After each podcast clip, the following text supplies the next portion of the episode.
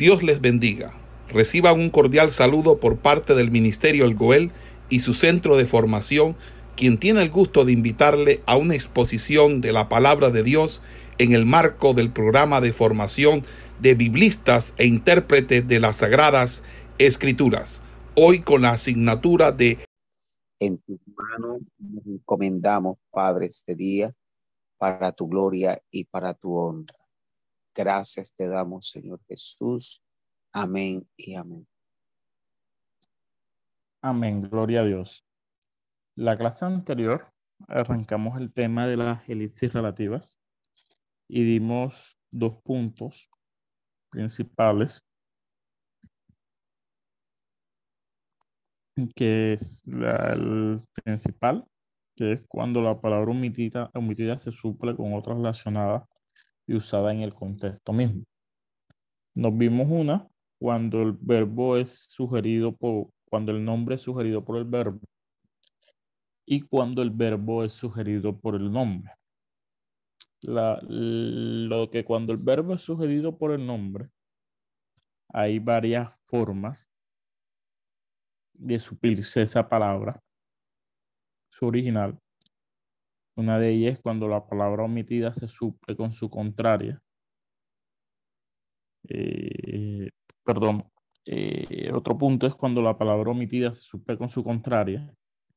Y el tercer punto es cuando la palabra omitida se suple con palabras análogas o relacionadas con la omitida. Es decir, cuando se suple con una palabra análoga que tiene punto o similitud con la palabra omitida. Vamos a ver el punto 4 de las elipsis relativas.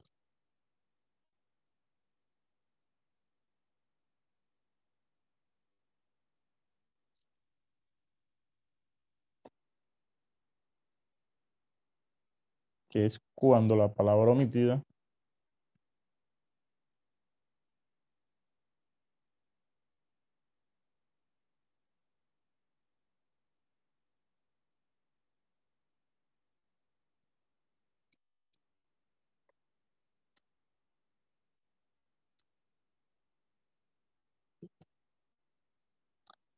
pues cuando la palabra omitida está contenida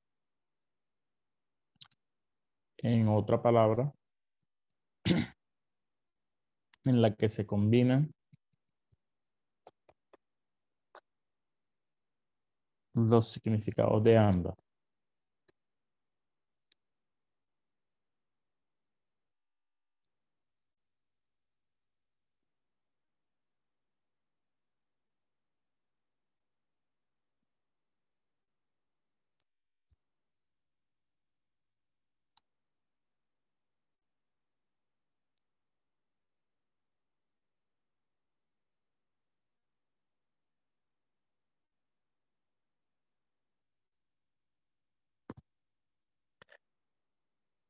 ¿Qué, se entiende por esto?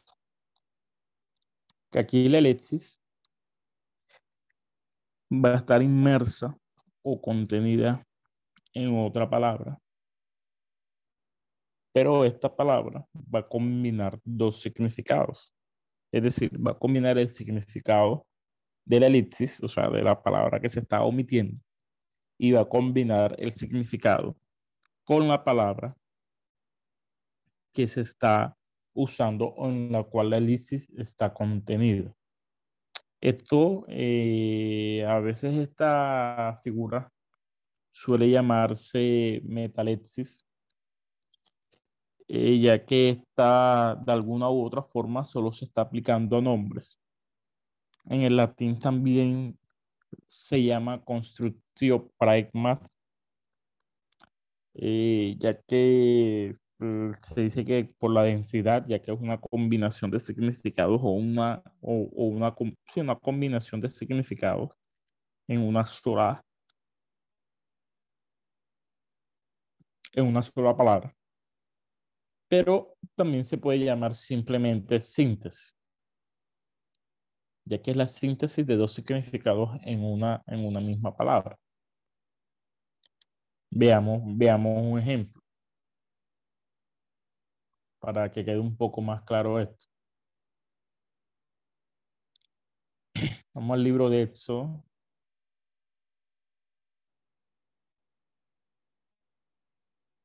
En el capítulo 23, verso 18, vamos a buscar.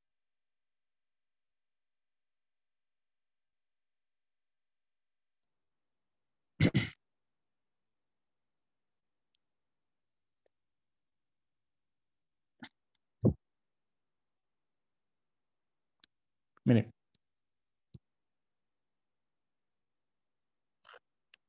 El texto va a decir, no ofrecerás con pan leudo la sangre de mi sacrificio, ni la grosura de mi, víctima, de mi víctima quedará de la noche hasta, hasta la mañana. ¿Qué, ¿Qué sucede aquí?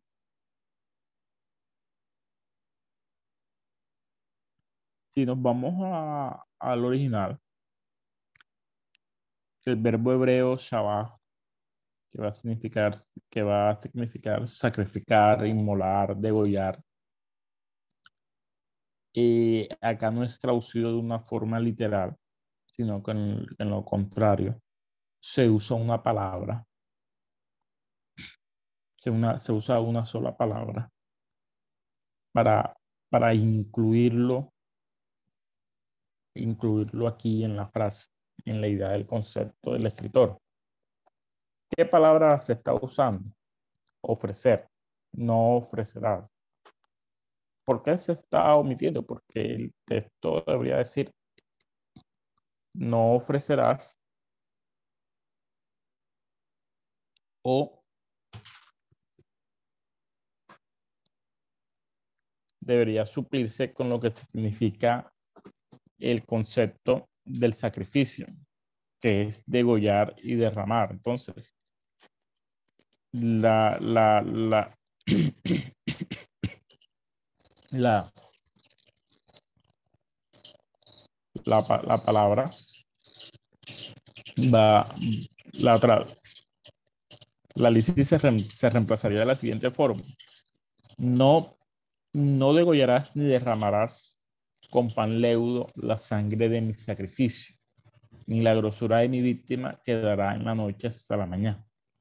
Entonces, el, el, verbo ofrecer está supliendo la elipsis,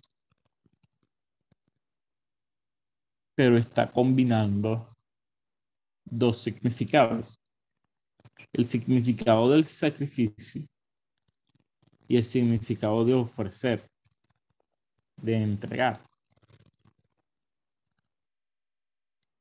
Y aquí está la, combinación de, los dos, de, los, de los dos conceptos. En el capítulo 34, verso 25,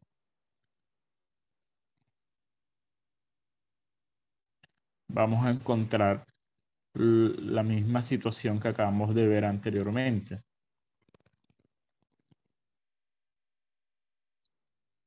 No ofrecerás cosa leudada junto con la sangre en mi sacrificio,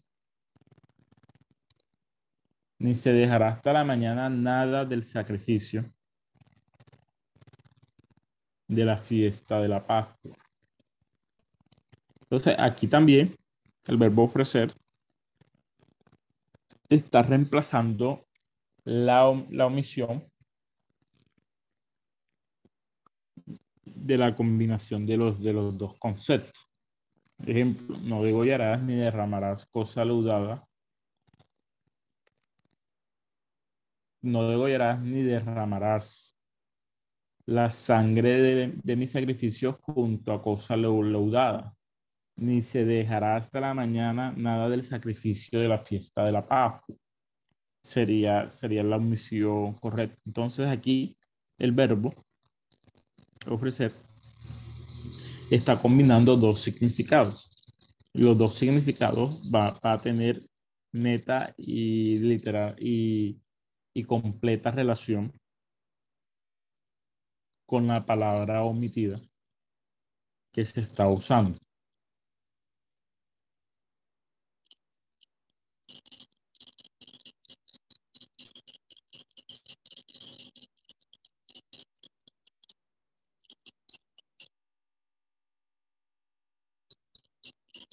Vamos al libro de Levítico para ver, para analizar otro ejemplo. Capítulo 17, verso 3. Cualquier varón, cualquier varón, cualquier varón de la casa de Israel que degollare buey o cordero o cabra en el campamento o fuera de él, y no lo trajere a la puerta del tabernáculo de reunión para ofrecer ofrenda a Jehová delante del tabernáculo de Jehová, será culpado de sangre de tal varón. Sangre de Ramón será cortado del tal, tal varón entre su pueblo. Miren lo que está sucediendo aquí. Y sucede algo muy, muy interesante que nos ayuda a entender que, cuál, cuál es la elipsis que encontramos en este texto.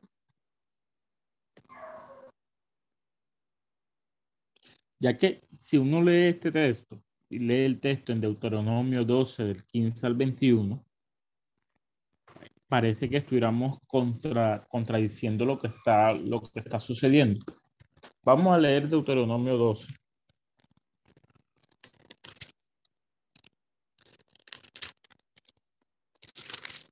Verso 15.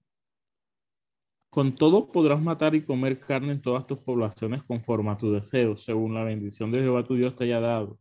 El mundo limpio la podrá comer como la de gacela o de ciervo. Solamente que sangre no comeréis sobre la tierra, la derramaréis como agua. Ni comerá en, ni comerá en tus poblaciones el diezmo de tu grano, de tu vino, de tu, aceite. Entonces aquí sucede algo muy interesante. Pareciera que estos dos textos se estuvieran se estuvieran contradiciendo. Pero aquí es donde entra la elipsis en función, en función de lo que está sucediendo y de por qué. Recuerden que hermenéutica 1, ustedes dan las leyes de la hermenéutica, y una de las principales leyes de la hermenéutica es que cuando dos textos se estén contradiciendo entre sí o parece que se estén contradiciendo entre sí, eh, podemos tomar los que se están uniendo en una idea superior, es decir, en un concepto, en, un significado completamente superior y no al significado literal que estamos tomando principalmente. Aquí, si lo tomamos de una forma literal, los textos tanto de Levítico como de Deuteronomio, que en este caso pareciera que estuvieran llevando una contradicción la una con la otra. Pero esta dificultad desaparece si se suple el segundo sentido que vamos a encontrar en el primer, en el primer verbo. Por ejemplo, cualquier varón de la casa de Israel que degollare en sacrificio buey o cordero o cabra en el campamento fuera de él, si se dan cuenta, no, no estamos simplemente eliminando eh, la, la, palabra que tiene relación con el sacrificio, porque los sacrificios se degollan.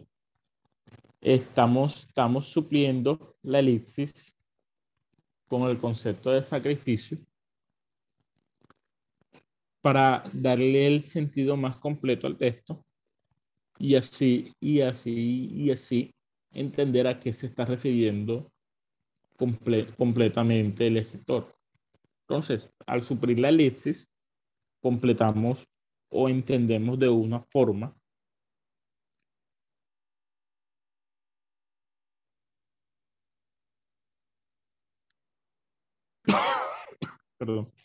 y completar la forma de la, de, de la, de la idea del, del, concepto. Entonces, si reemplazamos aquí, o suplimos bien, o suplimos la elipsis con el concepto de sacrificio y degollar en sacrificio, buey o cordero o cabra, vamos a ver que no va a tener que no va a tener ninguna relación con lo que con lo que está con lo que se está hablando en Deuteronomio, porque en Deuteronomio está hablando de comida, de comer toda carne, podrás matar y comer carne en todas tus poblaciones. Acá el, acá el Levítico se está refiriendo netamente y llanamente al sacrificio. Que, el, que no se puede degollar un animal en sacrificio y no llevarlo a la puerta del tabernáculo, porque el que no lo lleva a la puerta del tabernáculo morirá. Prácticamente que será cortado el tal varón de entre su pueblo. Prácticamente ese es, ese, esa es la, ley.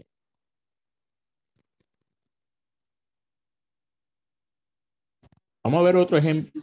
Ya este vamos a analizarlo juntos.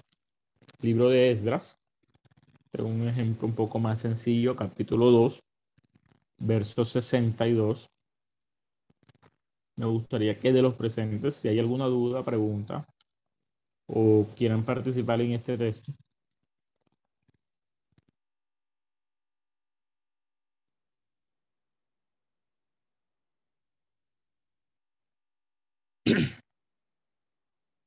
Estos buscaron sus registros de genealogías y no, y no fue hallado, y fueron excluidos del sacerdocio. Oh, algo interesante aquí. Aquí ya el la ya fue suplida en, en, la, en, la, en la traducción.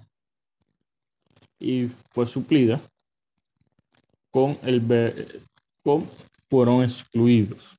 ¿Por qué? Porque el original va a decir es prácticamente va a decir, esto buscaron registros de sus genealogías y no fue, y no fue hallado.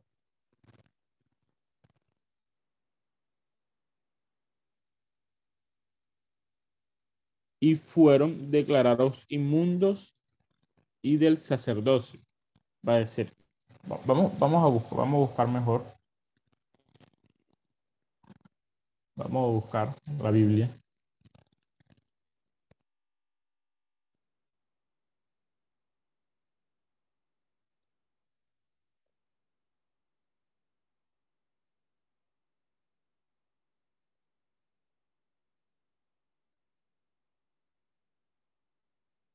en el Antiguo Testamento, el libro de Esdras, capítulo 2, versículo 62.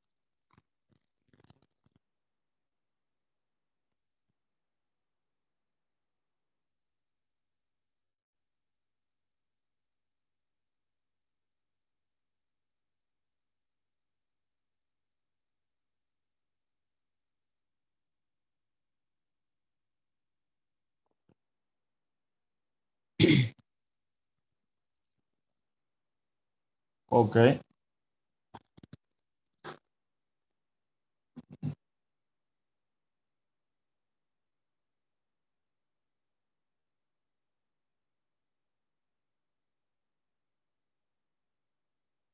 Disculpe, pastor, eso se leería al revés. Sí, el, el hebreo, en hebreo se lee, se lee de derecha a izquierda. El griego sí se lee de izquierda a derecha. El hebreo se lee de derecha a izquierda. Bueno, aquí la transliteración la están, la están acomodando ya al, texto de la Reina Valera, que está parecido al que encontramos en la Reina Valera. Pero en, su, en su transliteración original, ahí no, no, no aparece la palabra excluidos del sacerdocio, sino que aparece simplemente sacerdocio, que fueron, fueron allá declarados inmundos y, y, fueron declarados inmundos del sacerdocio. Sería la traducción literal de, de esta frase. Pero la ley se suple correctamente al colocar el término excluido, porque no solamente fueron hallados inmundos, sino que también fueron excluidos del sacerdocio. Entonces, al ser inmundo, no pueden, no pueden, no pueden, no pueden de una u otra forma, no pueden participar del sacerdocio y por ello se excluye del sacerdocio. Entonces, el concepto, el verbo inmundo, el verbo inmundo, el concepto de inmundo está, está, está realizando o manteniendo los dos conceptos dentro, dentro de su interpretación. Entonces no es un error tomar o suplir la elipsis con seres con que fueron excluidos.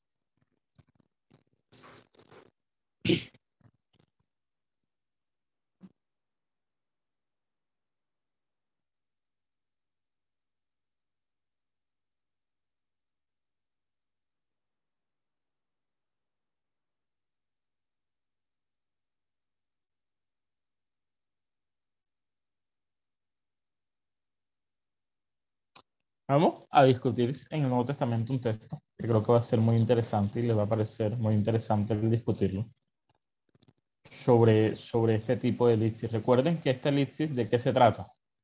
¿Quién me recuerda de qué se trata la elipsis que estamos viendo?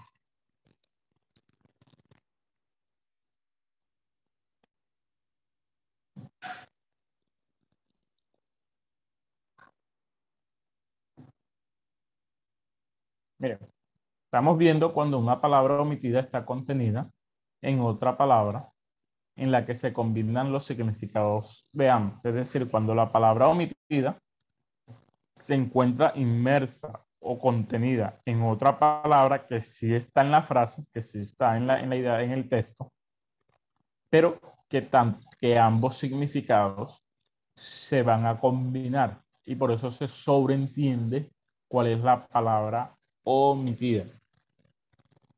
¿Quién me lee Mateo capítulo 5, verso 23?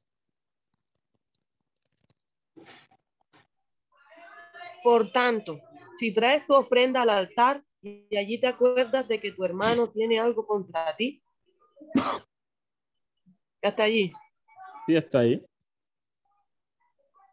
Pastor, disculpe. O sea, es más o menos la elipsis que estamos viendo hoy, podríamos decirla nosotros acá en nuestro, eh, eh, las figuras literarias, podríamos decir también que es, o sea, como sería, para no dar un texto redundante, sacar una palabra para que de un solo enfoque y no, y no dar dos palabras iguales.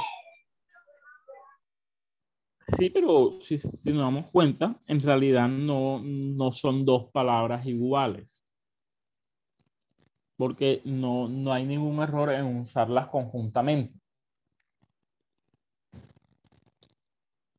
Porque si nos damos cuenta, miren que en el texto que leímos en Esdras, ya, ya estaba suplida la elipsis y no, y no hay ningún error en, en, en ubicarla y no se ve una redundancia en el texto porque son dos conceptos que, que dos palabras distintas, porque son dos palabras distintas cuyos, cuyos ambos significados se están, se están mezclando. Y en la omisión, en la omisión simplemente con la lectura del texto se está, se está viendo. Planteamos la discusión en este texto de Mateo 5:23 para ver si, para ver si podemos entender un poco mejor a qué se está refiriendo. ¿Quién de los hermanos me lee Levítico capítulo 2, verso 1 y 2.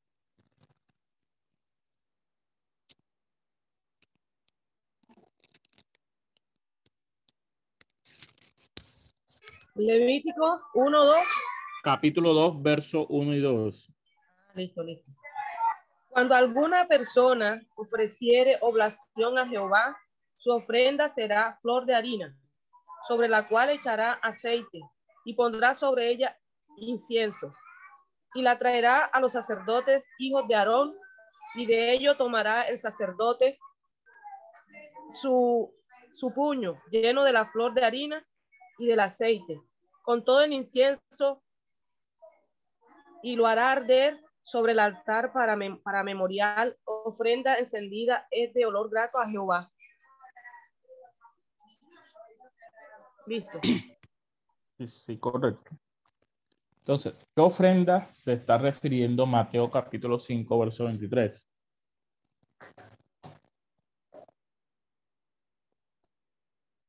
La ofrenda de oblación. ¿Y esa ofrenda de oración qué es? ¿Es un sacrificio o no es un sacrificio?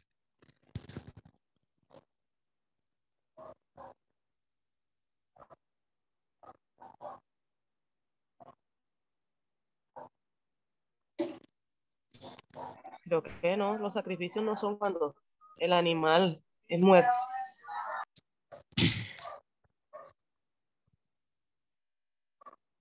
Sí, pero tenemos que tener en cuenta que también el concepto de sacrificio es llevado por, por, el pueblo de Israel para todo tipo de ofrenda. Es decir, sacrificio no solamente va, a representar de una forma literal todo lo que es derramar, todo lo que derrama sangre, sino también todo lo que se ofrece a Jehová.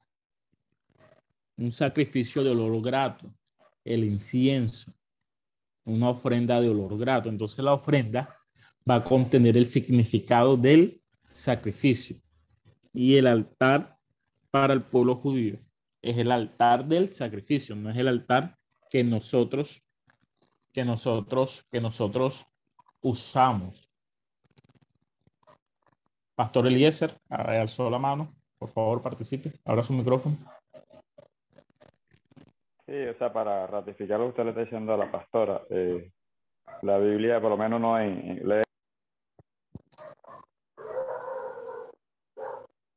Pastor, ¿se le fue la voz o soy yo el único que no lo escucho? No sé. Aló. Ahora sí lo escucho. Estoy diciendo que, que sacrificio no solamente tiene que ver con, con sangre, que cuando uno lee salmos, uno encuentra que el salmista insta a, ofrecer sacrificio de alabanza al Señor, es decir, hasta la alabanza no tenemos que mirarlo como un sacrificio. Correcto, sacrificio de alabanza ofrendas de mi boca, ofrenda de mis labios, va a decir el, también el salmista y el profeta. Y también el profeta Isaías va a decir ofrecer sacrificios de alabanza a Jehová. Entonces, el sacrificio para el israelita no solamente de, de, dependía de, del derramamiento de la sangre, sino de todo aquello que se ofrecía a Jehová en ofrenda o en sacrificio a él. Entonces, ¿Es un error hablar de la ofrenda como un sacrificio? No, señor. No es un error. Entonces, no es un error suplir aquí la elexis. Por tanto, si traes tu ofrenda en sacrificio al altar, pero tampoco es un error usar la elixis si traes tu ofrenda al altar, porque sabemos que al hablar de ofrenda, también está inmerso el concepto del sacrificio en ella.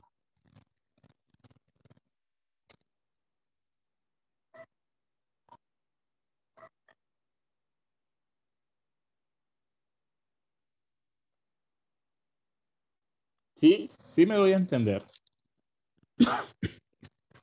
Amén, profesor.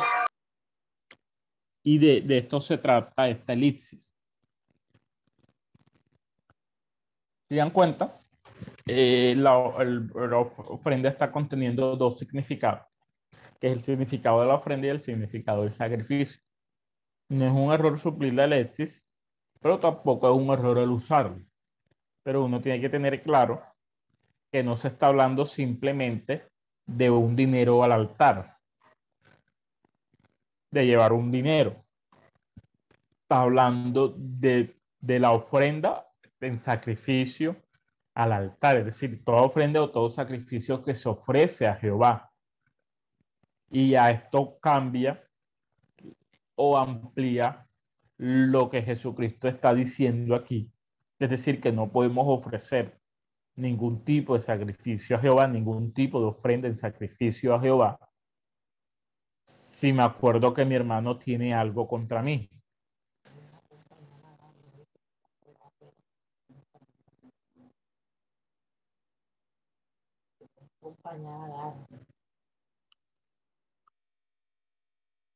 Y, y, así tenemos una completud más, más amplia del texto. Vamos a ver otro ejemplo y pasamos al segundo punto.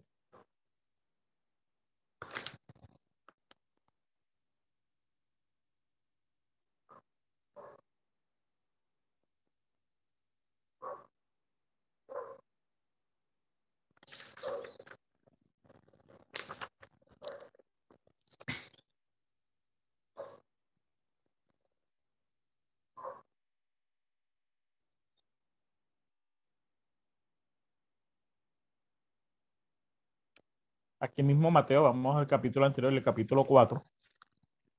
Vamos al verso 5.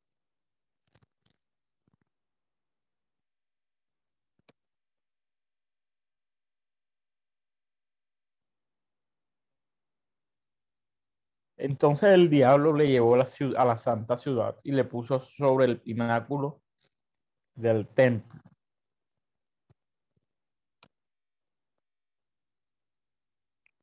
Aquí la elipsis ya está suplida de una u otra forma, ya que el original va a decir que, que entonces el diablo lo toma consigo a la ciudad santa. Y, y es correcto reemplazarlo con lo llevó a la ciudad santa, porque tomar consigo, y, o mejor dicho, si lo llevamos de una forma literal, si, si, si literalmente lo original va a decir que el diablo lo toma consigo a la ciudad santa, ahí la lisis tendríamos que sublirla de que el diablo lo toma consigo y lo lleva a la ciudad santa. Entonces, si leemos la Reina Valera, va a decir que el diablo, entonces el diablo lo llevó a la ciudad santa. También vamos a encontrar de una u otra forma la elipsis, porque para llevarlo tiene que tomarlo consigo. Entonces lo correcto aquí sería que entonces el diablo lo tomó consigo, lo tomó consigo y le llevó a la ciudad santa y, lo, y le puso sobre el pináculo del templo.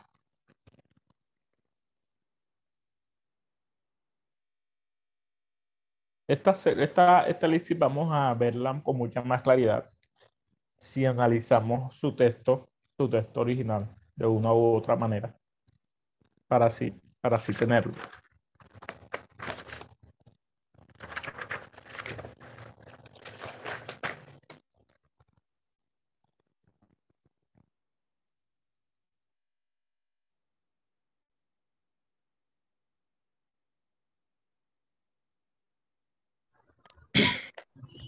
¿Alguna pregunta hasta el momento? Bueno. Sí, dígame. Eh, la, la, formación gramatical de la ley que estamos dando, ¿cuál es?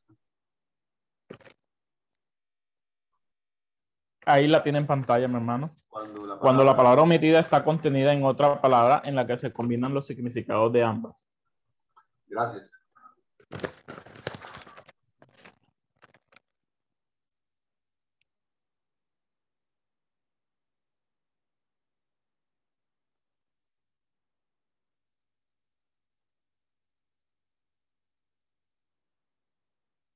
Vamos al libro de Salmos. Vamos a analizar dos textos que, me llaman mucho la atención. Vamos a verlos conjuntamente porque uno ayuda a, a darle mucha más claridad al otro. Salmos, capítulo 68, 18. Tengan muy presente lo que vamos a hacer en esto porque con base a esto resolveremos la elipsis en el próximo texto. Salmo 68, verso 18.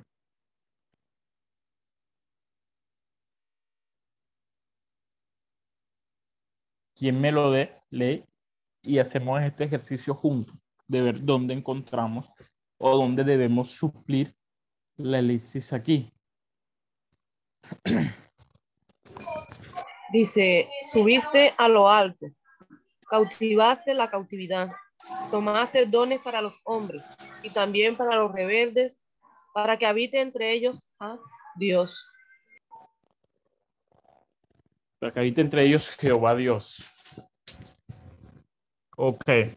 Eh, ¿dónde, creen, ¿Dónde cree que podemos encontrar la elipsis aquí? En Jesús en Jesús. Subiste. ten en cuenta el concepto que estamos viendo. El concepto que estamos viendo es que la palabra omitido, es decir, la palabra que la elipsis está contenida en otra palabra. O sea, esta otra palabra donde está contenida la elipsis se encuentra en el texto que estamos leyendo y dice sobre y que y esta palabra va, con, va a combinar los significados de ambas. Es decir, que va a combinar tanto el significado de la palabra que se está omitiendo como el, el significado de la palabra que se está usando.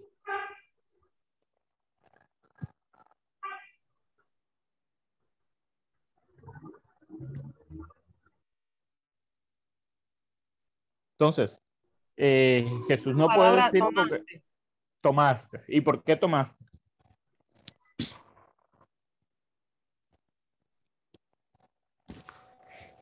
¿Por qué sería la palabra tomaste? Eh, cuando dice cautivaste la cautividad, tomaste dones, o sea, también puede decir, eh, mm, bueno, ¿qué le diré? Me parece que la palabra se puede, se puede, se puede eh, reemplazar por otra, eh, así, como en, en, el de Mateo. El anterior de Mateo. Tomás. Eh, ¿Por cuál, qué otra palabra ustedes creen que está?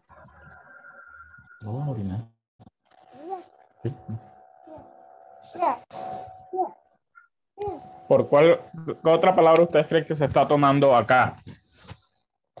Porque recordemos que esta elipsis Recordemos que esta elipsis está, está conteniendo dos, dos significados en una.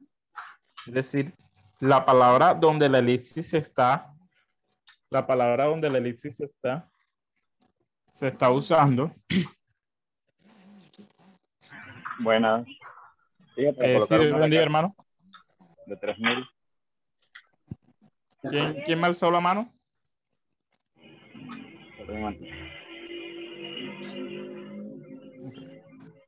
Sencillo. Pastor Elías, él va a hablar. Ok. Recordemos que, perdón, recordemos que la palabra omitida eh, se, va, se va a estar relacionando o también va a estar contenida en la palabra que se está usando. Es decir, si, si me dicen que tomaste es la palabra que se está usando, tenemos que entender que la, que la palabra omitida, o sea, la elipsis, está contenida en esta palabra. Entonces, ¿de qué formas podemos ver la palabra que está contenida aquí?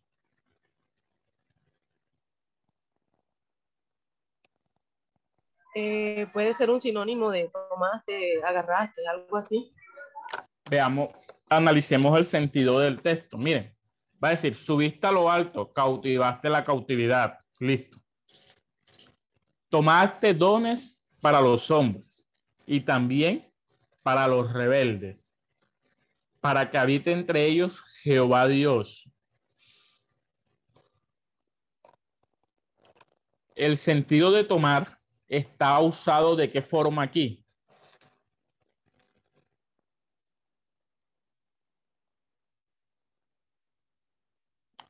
Que subió a lo alto y tomó dones de lo alto para los hombres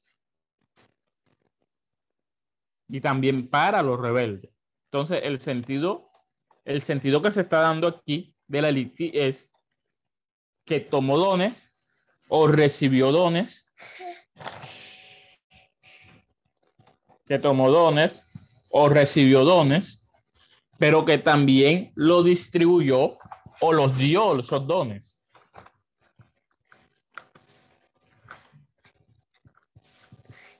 O sea, ¿sí entienden esa parte? que aquí la se podía suplir de la siguiente, de la siguiente manera. Subiste, subiste a lo alto, cautivaste la cautividad, recibiste y distribuiste dones para los hombres o tomaste y entregaste dones para los hombres y también para los rebeldes, para que habite entre ellos Jehová Dios. porque el sentido de tomaste dones para los hombres y también para los rebeldes, el, escritor lo está dando en el sentido de que, de que él subió, los tomó, pero también los entregó a los hombres y a los rebeldes. No está hablando sencillamente del hecho de quitar.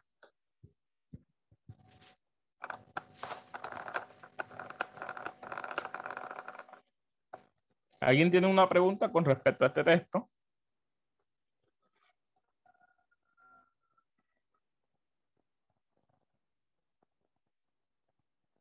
Amén. Este, entonces la elixis es tomaste. Está en tomaste, correcto. porque con, con, con tomaste está, está, está dando los dos sentidos, el sentido de recibir y el sentido de dar, de que Jesús subió a lo alto y tomó, pero que también los dio a los hombres y a los rebeldes. Por el sentido del texto, nos da a entender de esa forma. Y ese tomaste también no está siendo suplida por también. Sí, pero, pero ya eso hace parte de la construcción eh, gramatical como tal. Aquí estamos viendo es cuando la elipsis está contenida en otra palabra y, y los significados de ambos se combinan. Aquí el significado de, de recibir y dar está, combinando, está combinado en tomaste. O mejor dicho, de recibir para dar porque el, el, término tomaste está dando a entender que él recibió para, para darlos, es decir, los tomó para entregarlos.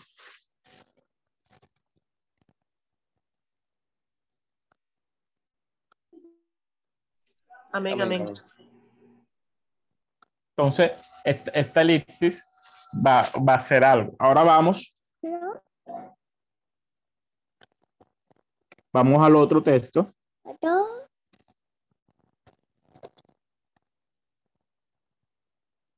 Libro de Efesios.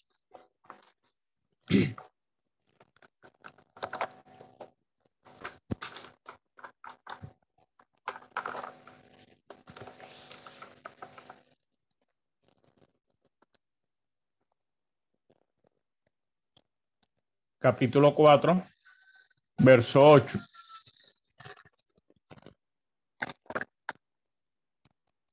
¿Quién se anima a realizar, a realizar este ejercicio?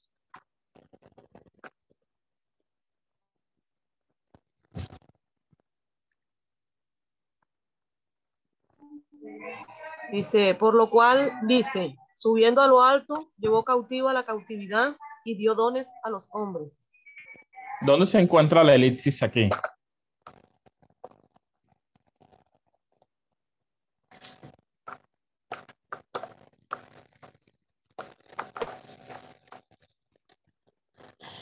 Ese dice no es parecido al anterior.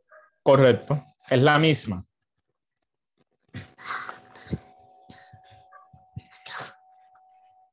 Subiste y tomaste, no está...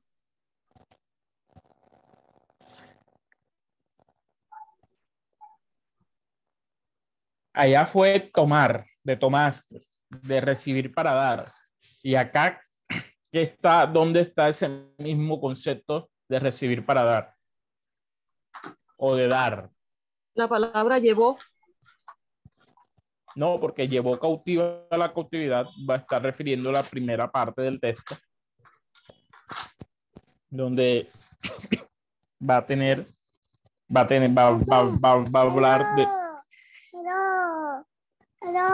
Dios, dejen subiendo, Dios, repartir. Y Dios, la licia está en Dios. Sí. Porque si leemos el sentido de los, del texto en Salmo, fue que él subió a lo alto, llevó cautiva la cautividad, no quiere decir que llevó a todos los muertos del Antiguo Testamento al cielo, no, eso es mentira, eso es falso, es una incorrecta interpretación del texto. Está trabajando. Una, correcta interpretación del texto, estoy en clase. Una, una incorrecta interpretación del texto. Pero, pero aquí, aquí aquí el escritor va a estar hablando, va a estar refiriéndose directamente y la elipsis va a estar siendo usada es en idiodones a los hombres. ¿Por qué? Porque al subir a lo alto, Salmos no lo clarifica, que él tomó los dones y los dio a los hombres y también a los rebeldes. Pablo va a simplificar el texto y va a suplir la elipsis. Subiendo a lo alto, llevó la cautiva la cautividad y dio dones a los hombres.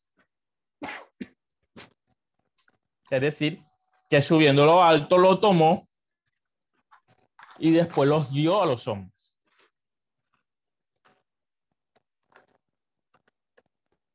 El concepto de llevar cautivo a la cautividad es un concepto totalmente distinto y va a tener relación con un hecho significativo de lo que hizo Jesucristo al morir en la cruz del Calvario.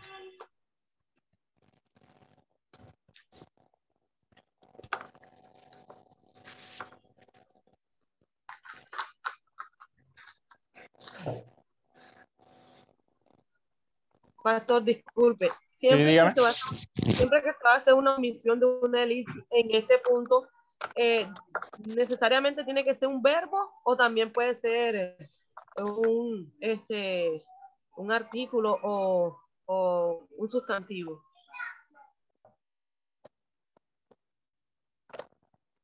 Eh, más que todo son, son, son verbos lo que estamos, lo que encontramos en este caso. La mayoría del uso son verbos. Lo que hay que entender es como lo que siempre les, he dicho, es el contexto. El contexto no va a ayudar a encontrar dónde, dónde está el elipsis. Miren, vimos el, ejemplo de Salmos primeramente porque en Salmos se ve mucho más claro la elipsis. Pero acá en Efesios no se ve tan claro. ¿Por qué? Porque el apóstol la suple y, y va a hablar directamente de dar pero al, al, al, verlo y al relacionarlo con los salmos, comprendemos que aquí el Dios está hablando también de tomar, de que él tomó los dones para darlos a los hombres.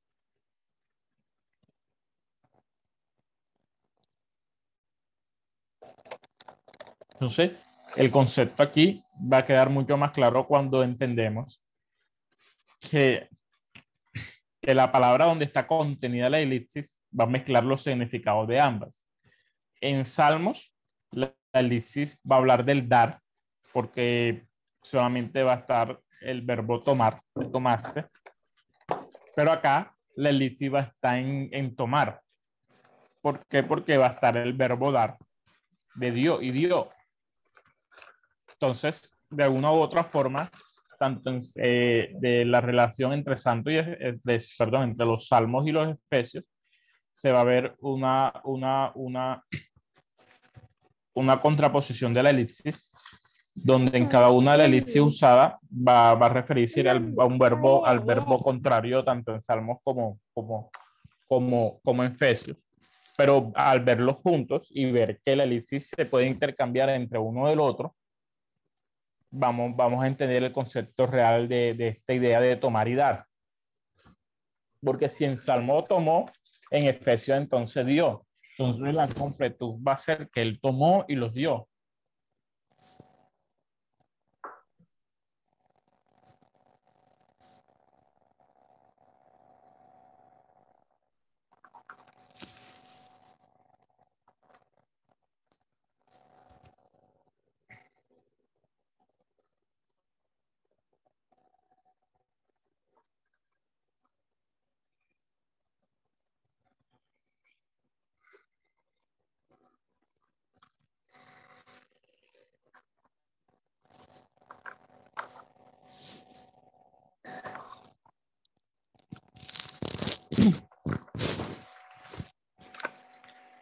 ¿Sí está claro hasta el momento? Se va aclarando. Se va aclarando. Amén, amén.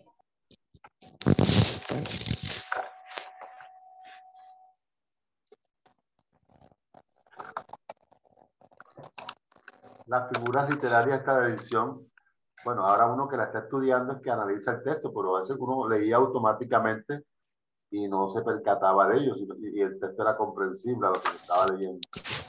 Correcto. Hay veces que nosotros, por, compre por comprensión lectora,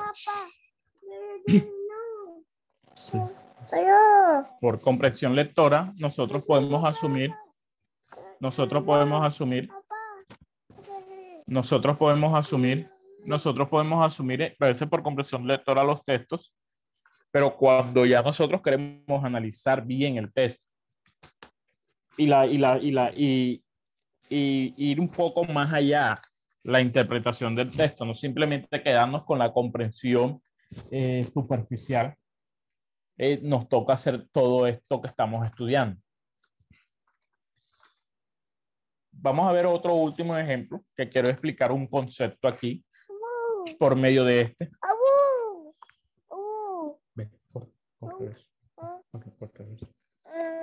¿Me, ¿Me permiten un minuto? ¿Me dan un minuto? Ya, ya vengo. No, no se vayan de unos minutos.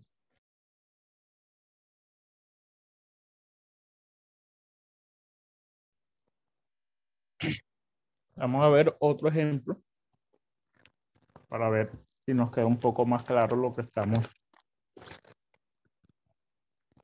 Segunda Timoteo 1.10.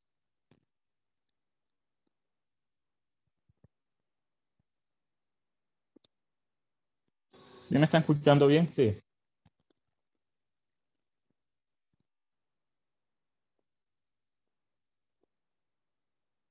¿Quién me lee el texto?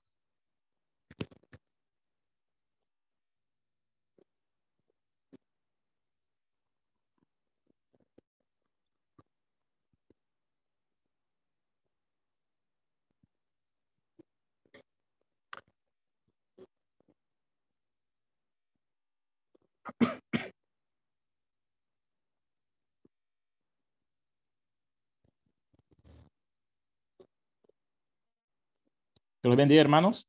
¿Están conmigo? Amén, hermano. Hermano, ¿cuál es el texto? Disculpe. Segunda Timoteo, capítulo 1, verso 10.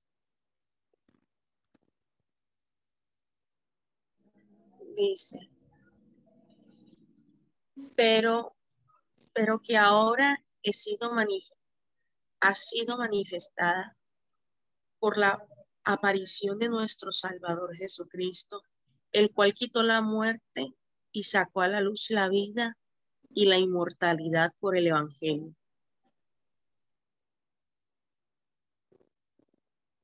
Amén. Eh, ¿Dónde creen que ustedes que se encuentra la elipsis, esta elipsis que estamos estudiando en este texto?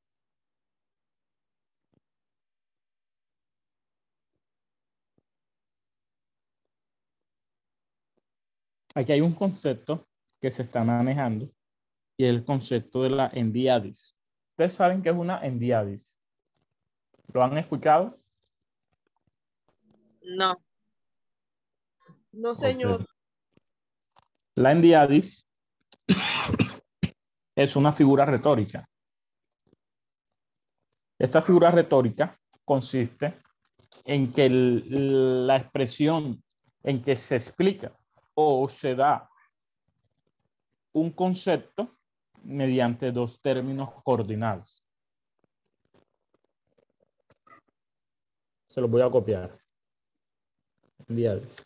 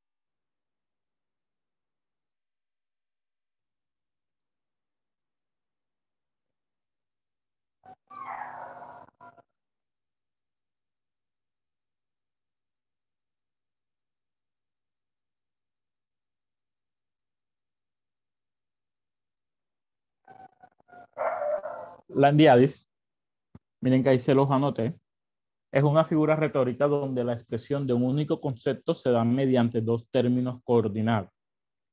Es decir, que un solo concepto se va a ver referido en la, en la utilización de dos términos o de, dos de, dos de, dos, sí, de dos términos coordinados o que dos términos que se relacionan totalmente.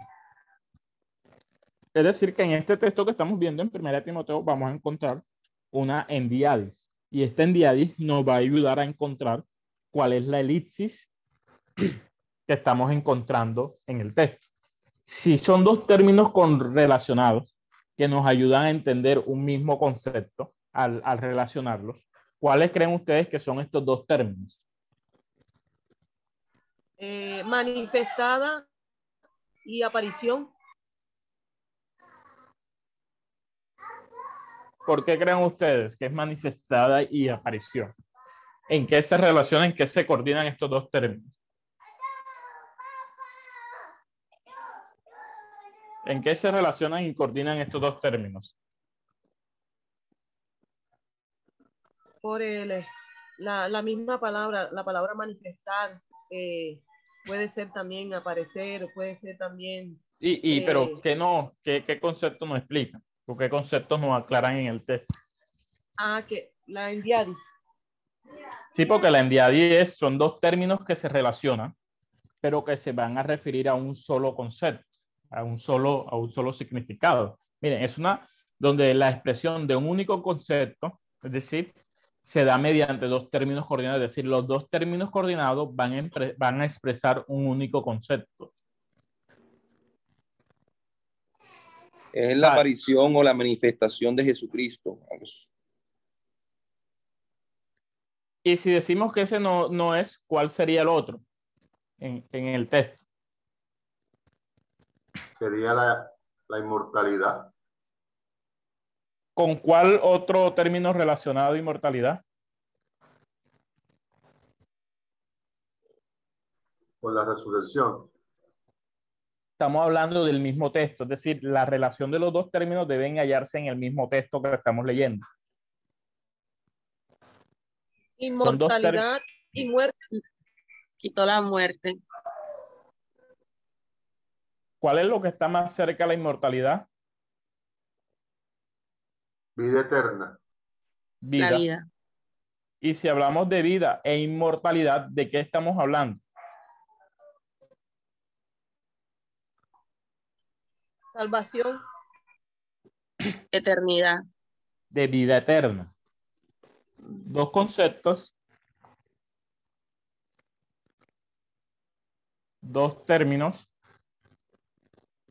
que se van a relacionar, que van a tener relación y van a explicar un mismo concepto. ¿Cuál es el concepto que ellos dos están explicando? La vida eterna.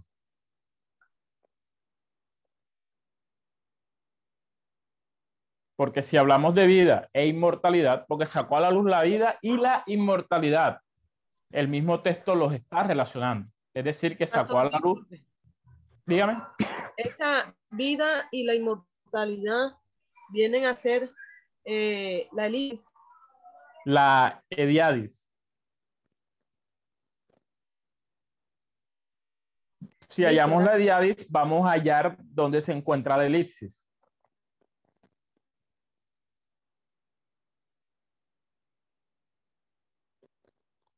¿Por qué?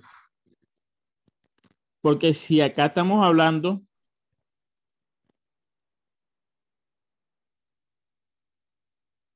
que el énfasis, que el énfasis del texto, de la palabra, va a estar, va, va a estar, va a estar sobre la inmortalidad. Es decir, ¿cuál quitó la muerte? ¿Cuál muerte quitó?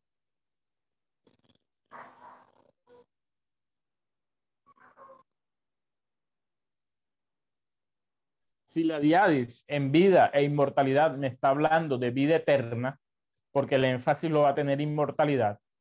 Si buscamos la elipsis en muerte, ¿cuál sería la elipsis aquí?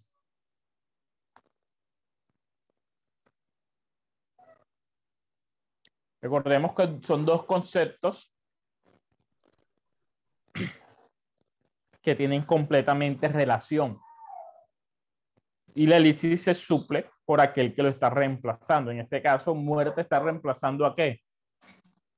A qué elipsis. Si hablamos de vida eterna, estamos hablando de muerte qué? De muerte eterna. Muerte eterna.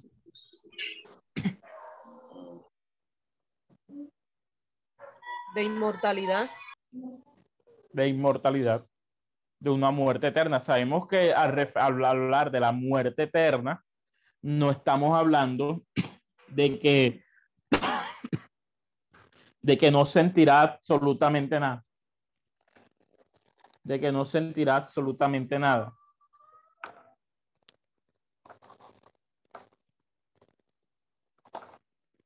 De que no, se, no, no que no sentirán absolutamente nada, sino del castigo eterno. Cuando el apóstol de muchas otras formas se va a referir a la muerte eterna, al castigo eterno, al sufrimiento eterno, va a estar hablando de lo mismo y se va a estar refiriendo a lo mismo. Entonces aquí, aquí la elexis debemos suplirla gracias a, que la, a la que la diadis, la ediadis nos va a dar, nos va a dar donde se encuentra la énfasis del texto, por lo cual podemos suplir la elipsis que se encuentra en muerte.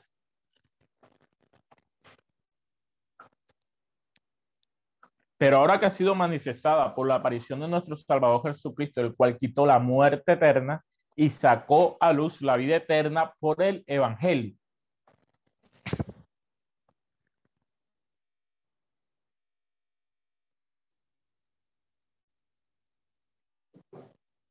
Sería una forma de darle un poco más claridad al texto.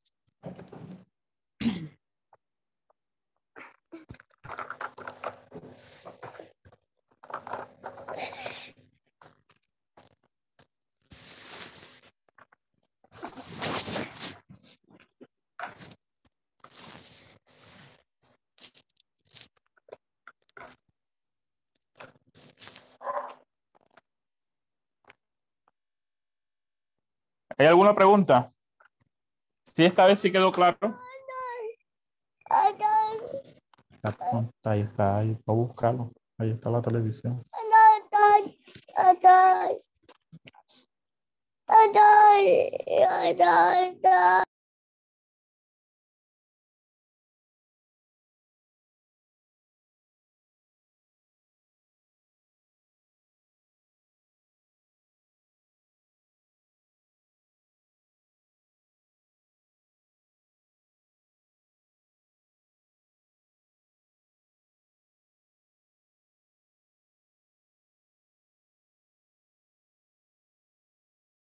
Entonces, mi hermanos, ¿no hay ninguna pregunta?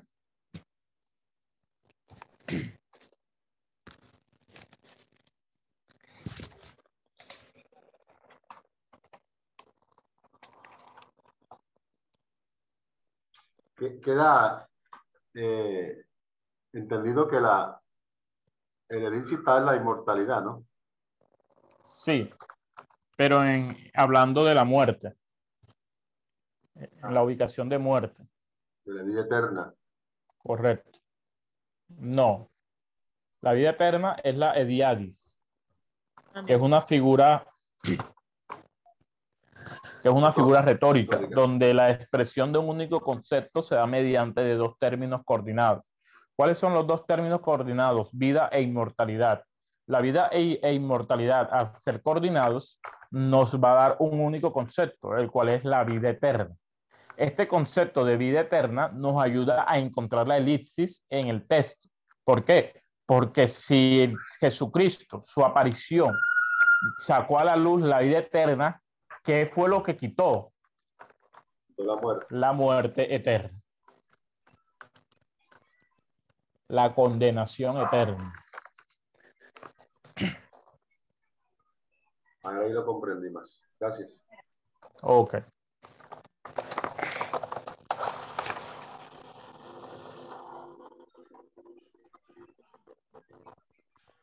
Vamos a continuar entonces.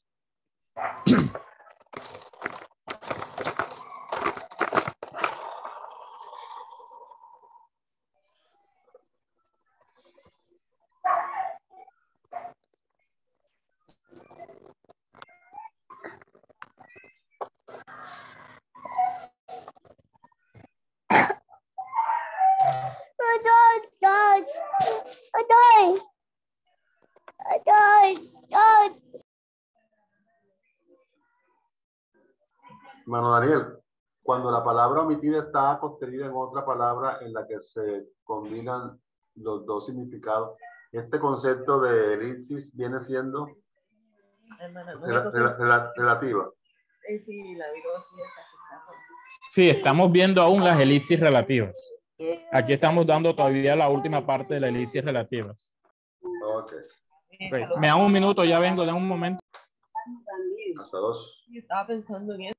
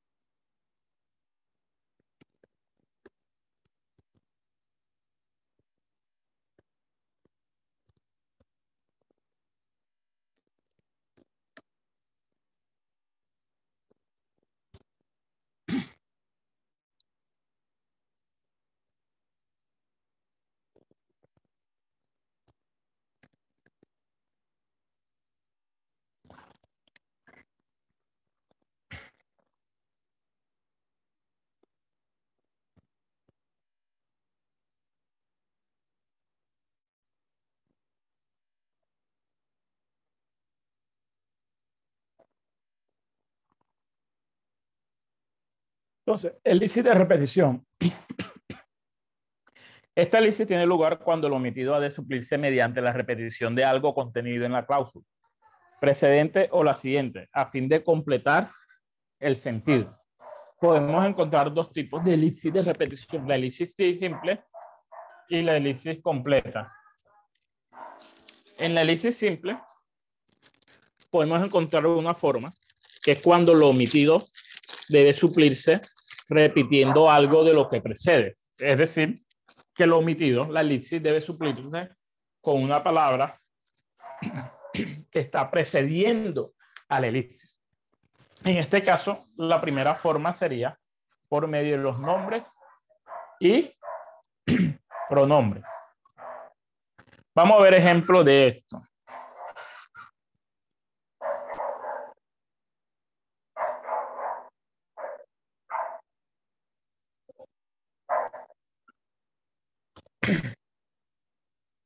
Vamos a la Biblia y analizamos el ejemplo.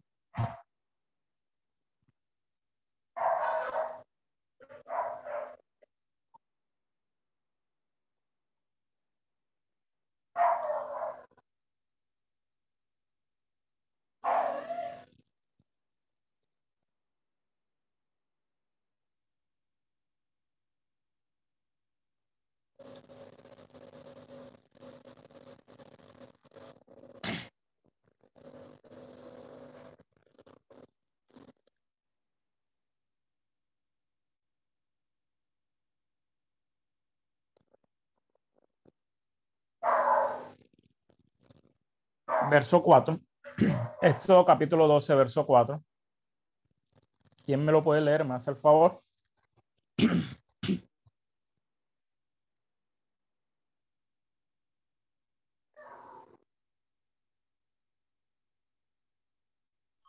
Dice, más si la familia fuere tan pequeña que no baste para comer el cordero, entonces él y su vecino inmediato a su casa tomarán uno según el número de las personas, conforme al comer de cada hombre. Haréis la cuenta sobre el cordero. Ok, estamos viendo que la elipsis de repetición simple la vamos a encontrar en los nombres y pronombres. Y estamos viendo la opción, la parte, la parte 1, que es cuando lo omitido debe suplirse repitiendo algo de lo que precede. Es decir, se ve repetir algo de lo que está precediendo a la elipsis. Pero primero vamos a ver, o vamos a intentar hallar la elipsis en este test. Sabemos que la elipsis se da en nombres y pronombres. Vamos a analizar este. Más si la familia fuere tan pequeña que no baste para comer el cordero. En esta primera parte, eh, ¿podemos ver alguna elipsis o no, no hay ninguna?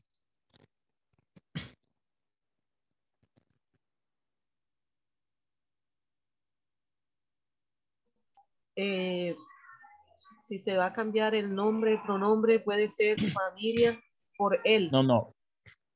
No es que se va a cambiar el nombre por el pronombre. Es que la elisis está comprendida en nombres y pronombres. Es decir, que faltaría el nombre o el pronombre. No que hay que cambiarlo por el nombre y el pronombre. Faltaría el nombre y el pronombre. Más si la familia fuera tan pequeña que no baste para comer el cordero, no, no, hay, no hay necesidad, no hay necesidad de una elisis aquí porque la idea del texto está completa. Entonces, él y su vecino inmediato, él está, eh, él se está hablando de la familia y vecino inmediato está hablando de la familia inmediata, es decir, no, no hay una, no hay una elipsis de repetición aquí, está, está, está correcta. Su vecino inmediato a su casa tomarán uno. ¿Uno qué? ¿Qué tomarán? Tomarán uno según el número de las personas. Tomarán uno. ¿Uno qué? Cordero. Cordero. Cordero. es nombre. Eh, el animalito. Sí, pero es un nombre. No.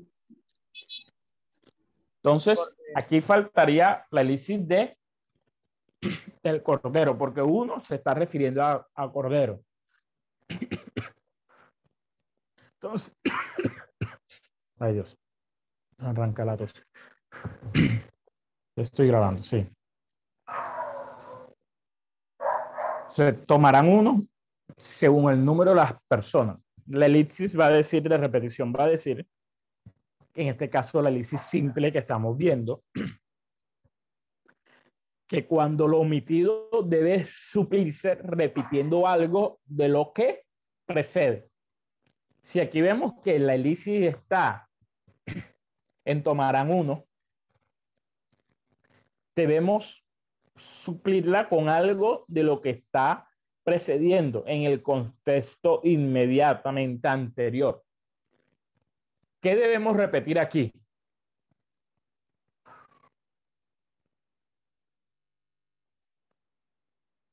Cordero. Correcto, cordero. Entonces la elipsis debería suplirse de la siguiente forma. Mas si la familia fuere tan pequeña que no baste para comer el cordero, entonces él y su vecino inmediato a su casa tomarán un cordero según el número de las personas. Conforme al comer de cada hombre, haréis la cuenta sobre el cordero.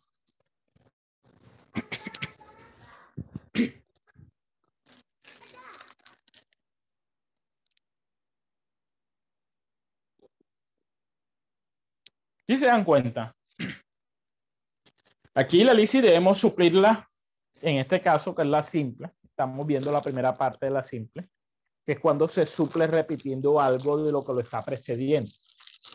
Y lo que está precediendo a la elipsis aquí es cordero.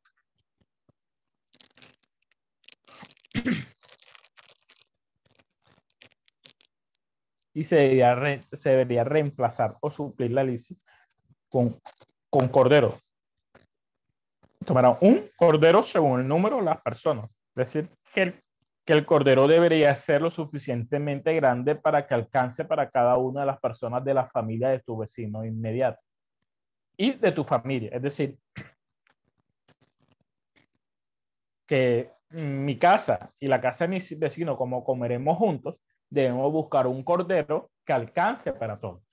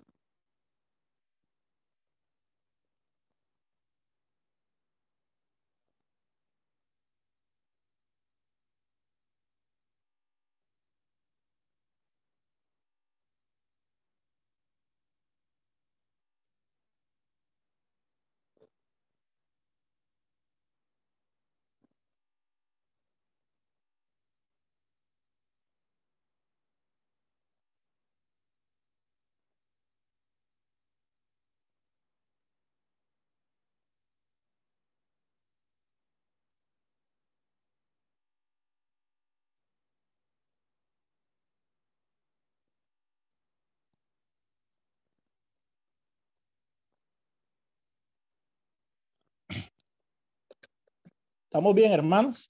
Escucho un silencio. No sé si están analizando, están pensando, están copiando.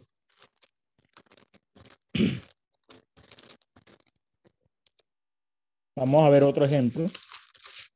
Este ejemplo me gustaría que prestaran full atención, bastante atención.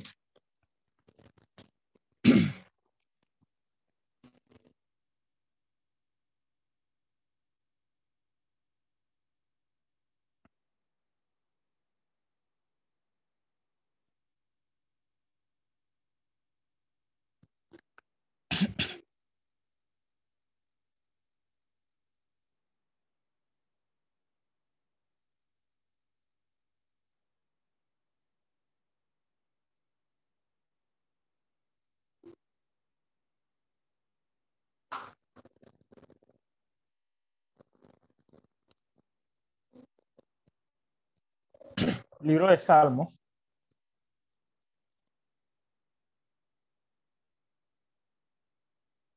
Capítulo 12. Verso 6.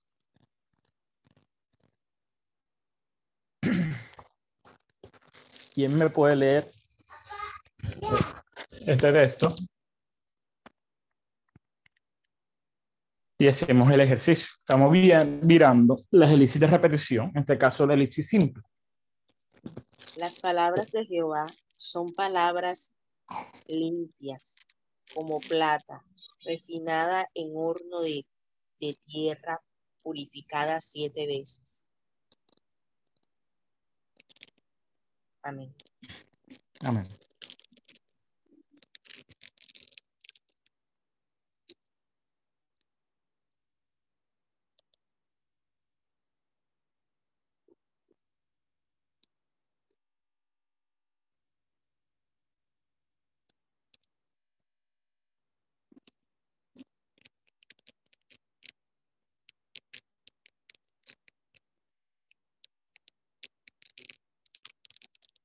¿Dónde creen ustedes que se halla la elipsis aquí?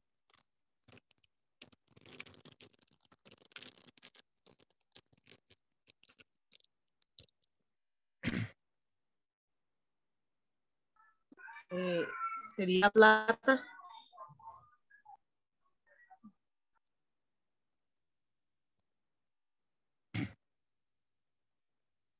Refinada y purificada.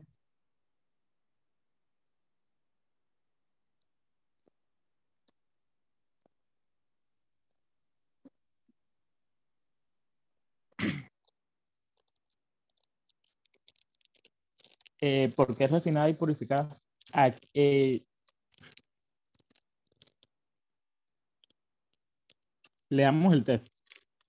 Las palabras de Jehová son palabras limpias. ¿Qué se está hablando? De las palabras. ¿De cuáles palabras? Las palabras de Jehová. Son palabras puras, palabras limpias. Como plata refinada en hordo de tierra, purificada siete veces. Eh, el hebreo va a decir literalmente que las palabras de Jehová son palabras puras, plata purificada en taller de fundición perfecta, para la tierra refinada siete veces. Miren cómo, cómo cambia el sentido de lo que intentaron, de lo que intentó acá la traducción. En realidad la traducción no está rara. La traducción está dando el sentido al texto como, como debe ser pero la elipsis la vamos a encontrar más que todo si vemos el texto en su transliteración original. Las palabras de Jehová son palabras puras. Las palabras de Jehová son palabras limpias. Eso está, hasta ahí está correctamente. vamos, lo voy a copiar mejor para analizar mejor el texto. Y así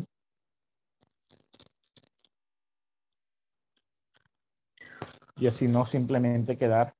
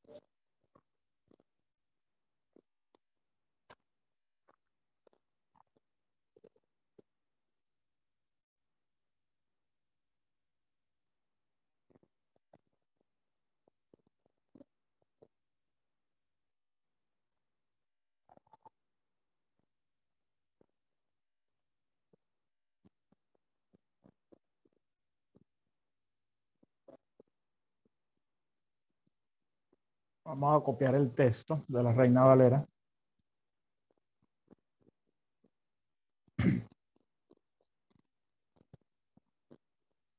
Miren, es el mismo texto de Salmos 12.6.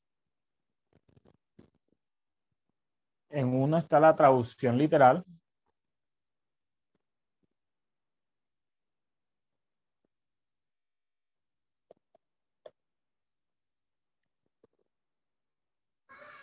y en el otro la versión de la Reina Valera.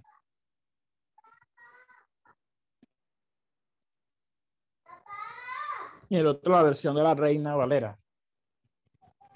¿Qué, qué, qué diferencias encontramos aquí?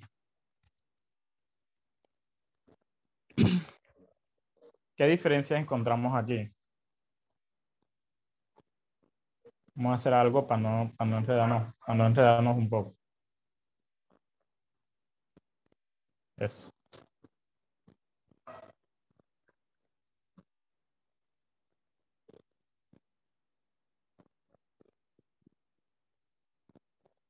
Vamos a analizar este ejemplo solamente en esta, en esta página.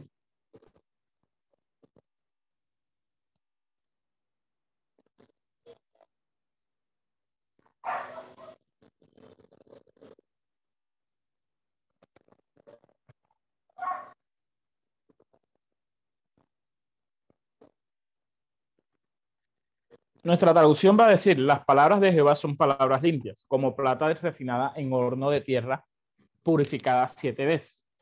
¿Qué fue, qué es lo que ha sido refinado en un horno de tierra?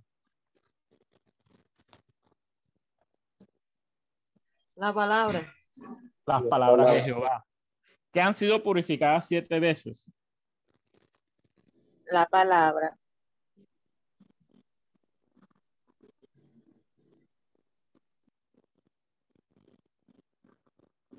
Correcto. Pero miren lo que va a decir la traducción literal de una u otra forma. Las palabras de Jehová son palabras puras.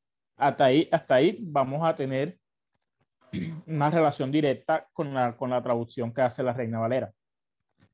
Plata purificada en taller de fundición perfecta para la tierra, refinada siete veces. Aquí falta como que algo, ¿cierto? La fundición en el texto Reina Valera.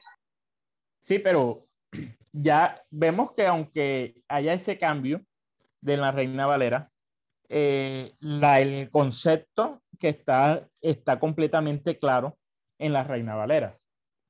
O sea, las elipsis fueron suplidas correctamente y la construcción de la intención del texto no se ha perdido en la Reina Valera. Pero en la traducción literal sí vamos a encontrar una elipsis y vamos a encontrar que falta una elipsis. Porque para entender el sentido en la traducción literal, como lo encontramos en la Reina Valera, nos falta algo.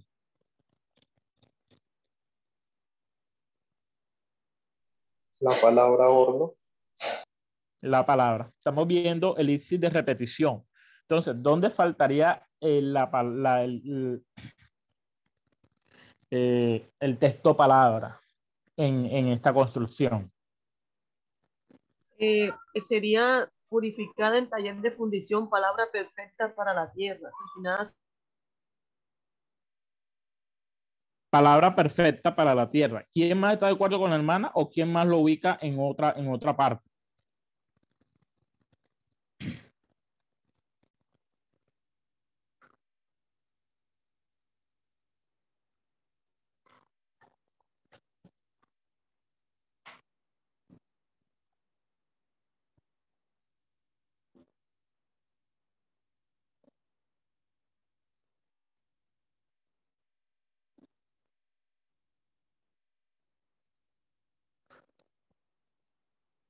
Aquí vamos, vamos, vamos a encontrar algo. Vamos, vamos a analizar algo.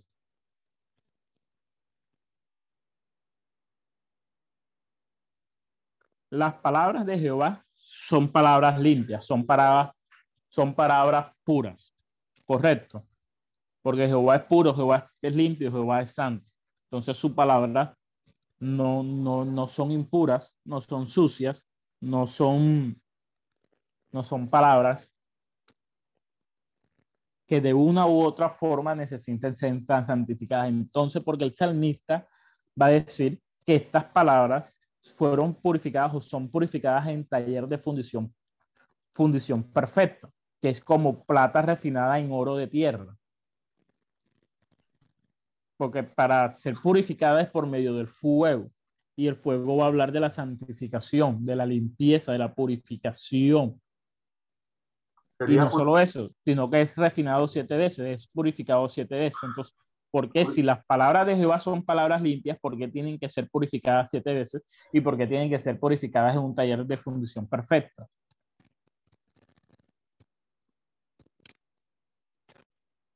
Y aquí es donde entra la elipsis a ayudarnos a entender este sentido. ¿Qué creen ustedes que se está refiriendo? Se está refiriendo al hombre, ¿no? Mm, está hablando de palabras. En ningún momento el texto está apuntando al hombre. Pero la fundición, la fundición, bueno.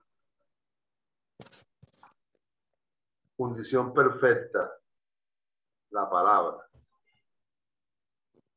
Dice, las palabras de Jehová son palabras. Eh, pero es que está haciendo, eh, perdón, pero es que está haciendo como un paralelo entre lo que, lo limpio que es la palabra con algo que nosotros podríamos representar aquí humanamente, que es la plata que ha sido refinada en horno de tierra y purificada siete veces. O sea, si la plata ha sido refinada en horno de tierra y purificada siete veces, es limpia, es pura.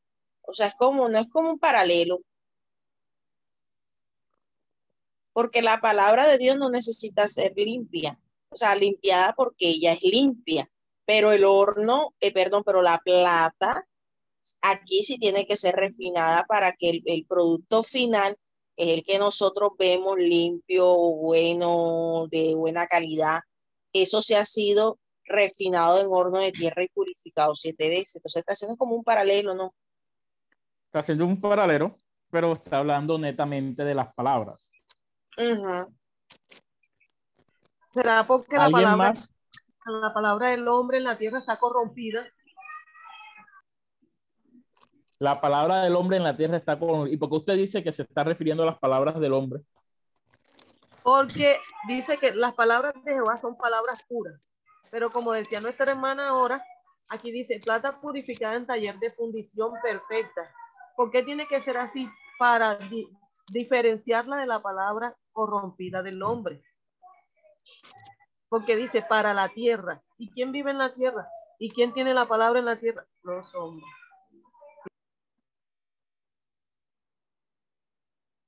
¿Quién me lee 1 Corintios 13.1?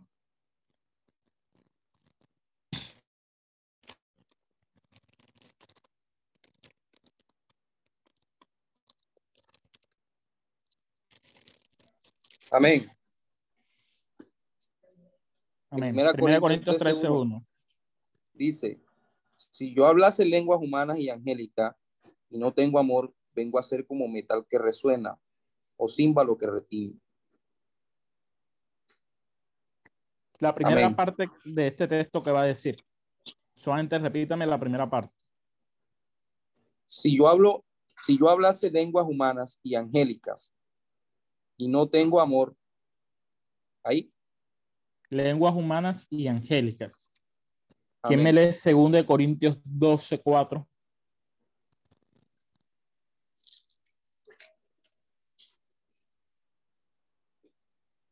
Cuatro.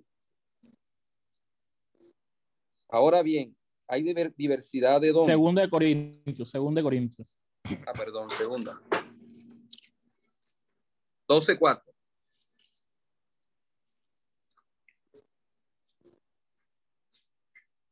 que fuese arrebatado al paraíso, donde oyó palabras inefables que no le es dado al hombre expresar.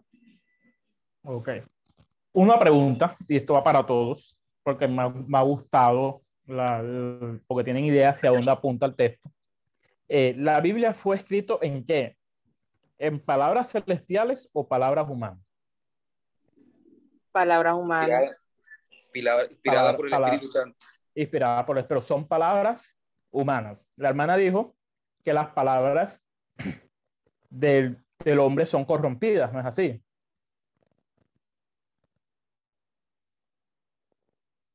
Amén. Y que hay una, y la, otra la otra está diciendo que hay, que hay una contraposición entre las palabras de Jehová y las palabras del hombre. Por eso las palabras del hombre deben ser purificadas siete veces.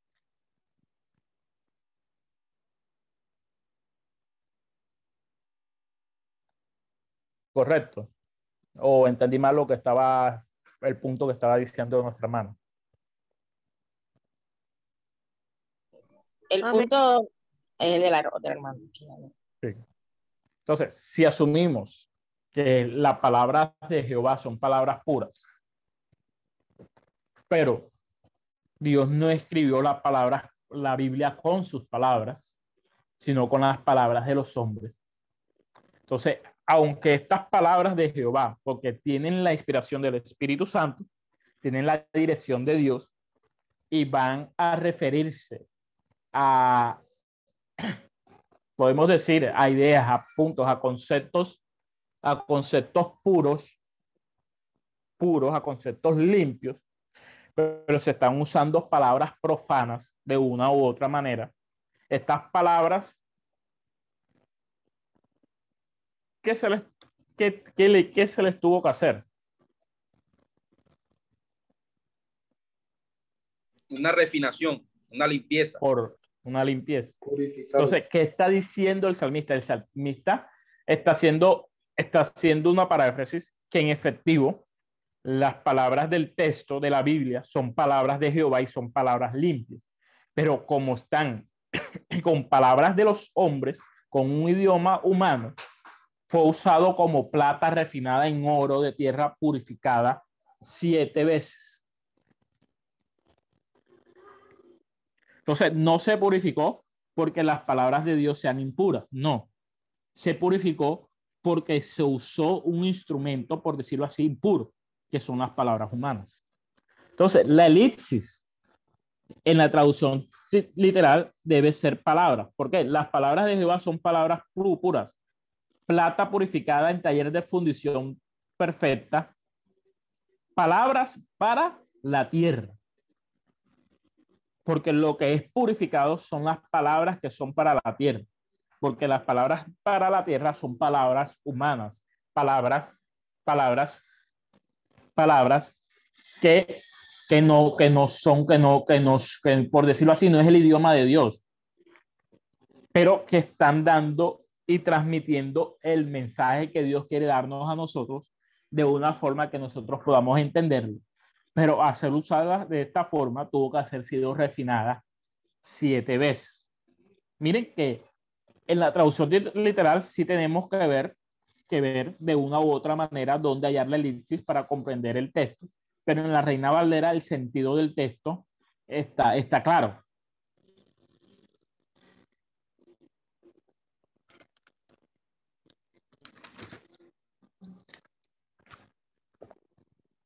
Pastor, es decir que si leemos por lo menos la Reina Valera, eh, la palabra acá, este Salmo 12.6, no, eh, no vamos a encontrar exactamente la elipsis. Tendríamos que conocer la otra traducción para poder darnos cuenta que hay una elipsis simple. Correcto, la traducción literal del texto.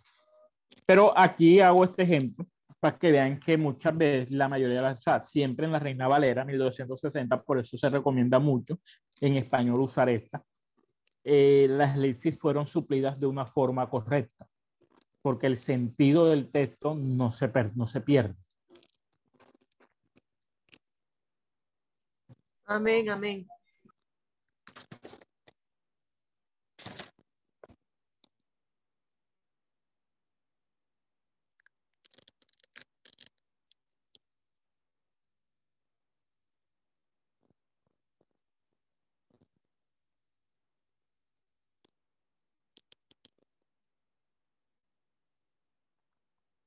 Vamos a otro ejemplo.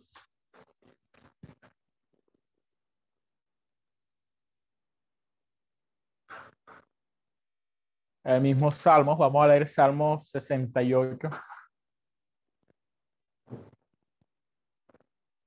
Fue Salmo 68, verso 18. También, el que estamos viendo. Aquí, aunque aquí ya la elipsis fue suplida correctamente. Aquí encontramos dos elipsis. Dime.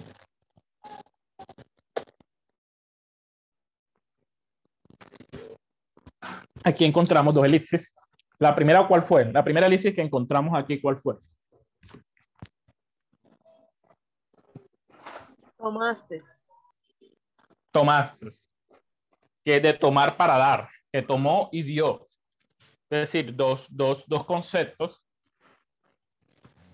combinados en una sola, en, en, en, una sola palabra. Acá estamos viendo la elipsis simple. Eh, perdón, la elipsis de repetición, en este caso, la elipsis simple,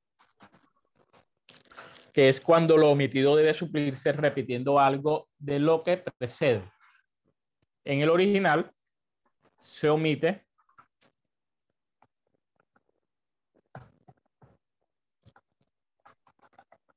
en el original se omite la palabra entre ellos.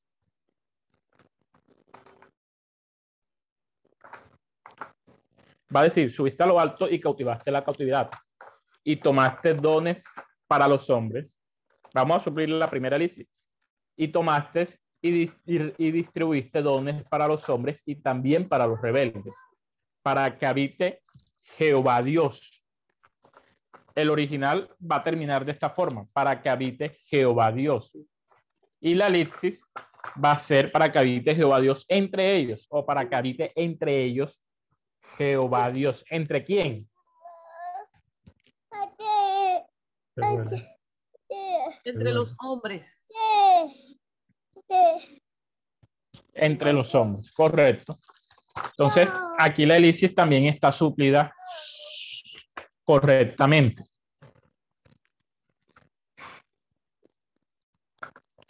Vamos a ver otro ejemplo donde busquemos la elipsis donde busquemos la elipsis, donde nos haya la elipsis y podamos ubicarlo.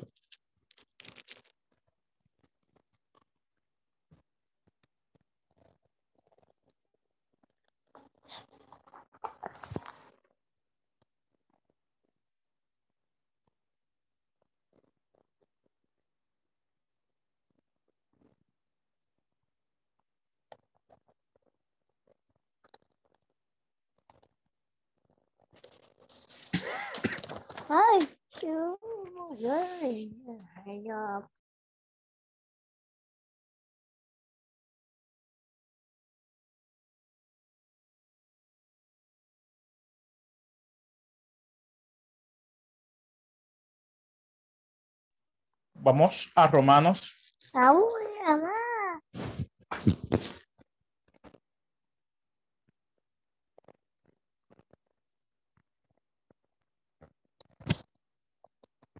Romanos capítulo 6.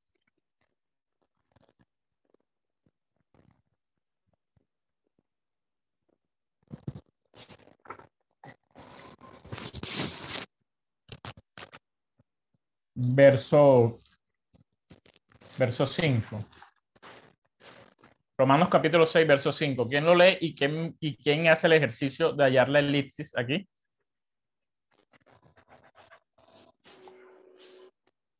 Recuerda que en la elipsis de repetición hay que repetirla por una palabra que se encuentre ya en el texto usado.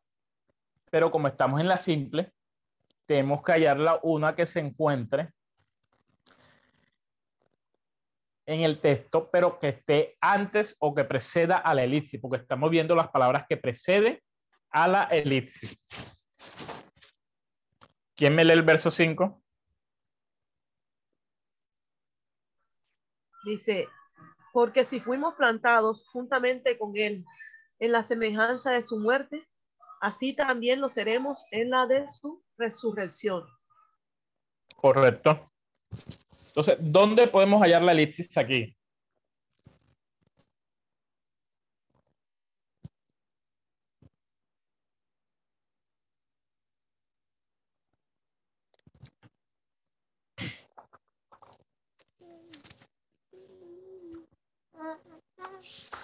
En la palabra plantados.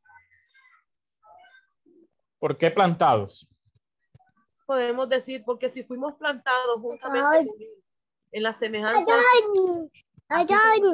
seremos plantados en la resurrección.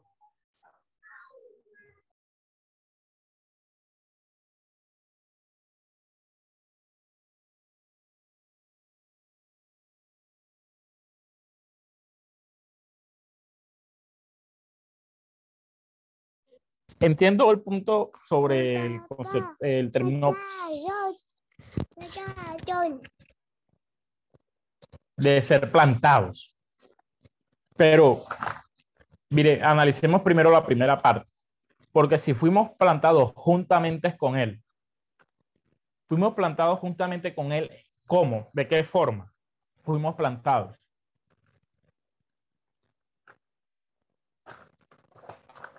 A su semejanza, pastor. En la semejanza de su muerte. Es decir, que, que si hablamos de plantados, va a, ser, va, va a hablar de la semejanza de la muerte de Jesucristo. Y plantado va a hablar de qué? va a hablar de su sepultura. Porque si fuimos sepultados juntamente con Él en la semejanza de su muerte, no podemos decir que así también se, lo seremos sepultados de su resurrección, porque la, en la resurrección no se sepulta. Entonces, plantados en la resurrección va, va, va, va a referirse, va a referirse, va a en la semejanza de su resurrección. Ver, en la semejanza de su resurrección, correcto. Amén, amén. la elipsis va, va a hablar es de la semejanza. ¿Por qué? Porque si vamos al contexto, verso 4, porque somos sepultados juntamente con él para muerte por el bautismo. Es decir, que el apóstol está hablando del bautismo. Y la sepultura en el bautismo va a hablar de la inmersión en, en agua, así como Cristo fue enterrado, fue sepultado en tierra. Entonces, si nos vamos a este contexto inmediatamente directo, tomamos porque si fuimos plantados, el concepto de plantados va a hablar de la sepultura en el bautismo, de la sepultura en la semejanza de su muerte. Entonces, por eso el bautismo, por eso el bautismo no se puede realizar por aspersión, sino por inmersión, porque es en la semejanza. Y, eso, y, y a Jesucristo fue sepultado completamente bajo tierra. Entonces, para que sea para que seamos plantados en la semejanza de su muerte debe ser por inmersión. A ser sumergidos totalmente en agua para poder ser semejante a la muerte de Jesucristo. Pero así, pero así como, así como, así como fuimos plantados en esa semejanza de su muerte, también lo seremos, seremos que plantados en la semejanza de su resurrección. Sea que a la hermana le faltaba el, el, la parte de semejanza. No era solamente plantado. Amén, sí, profesor. ¿Cómo Jesucristo resure, re, re, resucitó? Saliendo de la sepultura y siendo transformado. Entonces, los que mueren en Cristo resucitarán, saldrán de la sepultura. Más que los que están aún vivos, seremos qué? Transformados. Semejanza. Semejanza. Ok, hermanos. Bueno, hermanos, vamos a dejar la clase del día de hoy hasta aquí. Son las nueve y media, queda media hora, pero vamos a dejarlo hasta aquí. Eh, ya hoy les paso la actividad del parcial. No se preocupen, no va a ser absolutamente nada complejo. Eh, va a ser más que todo ejercicio de hallar la elipsis en el, en el texto bíblico. Eh, pondré unos, unos, unos, textos, no, no serán muchos. Les, les, les, tocará realizar o hacer eh, hallar la elipsis, no solamente hallarla, sino que identificar, identificar qué tipo de elipsis es. Y ¿Y por qué ustedes creen que esa es la elipsis? Eh, todavía, todavía aún sacando los textos bíblicos, no, no he querido colocar unos textos muy complejos. La idea es que sean unos 10 textos bíblicos solamente. De, sí, menos, no pasarán de 10, serán menos de 10, la verdad. Donde me tendrán que identificar la elipsis, el tipo de elipsis que se halla en el texto y, y por qué ustedes creen que esa es la elipsis y ese es el tipo de elipsis. Es decir, me deben dar la explicación del por qué. Es muy importante que me coloquen el por qué. ¿Sí está claro eso, hermano? Amén.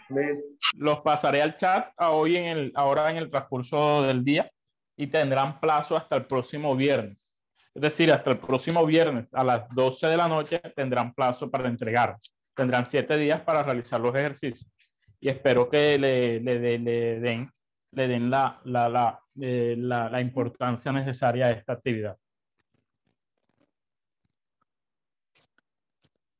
Bueno, mis hermanos, ha sido un placer estar nuevamente con ustedes. Ustedes perdonen hoy la tardanza, eh, exactamente a las 6 y 50 se fue el fluido eléctrico y gracias a Dios no demoró mucho.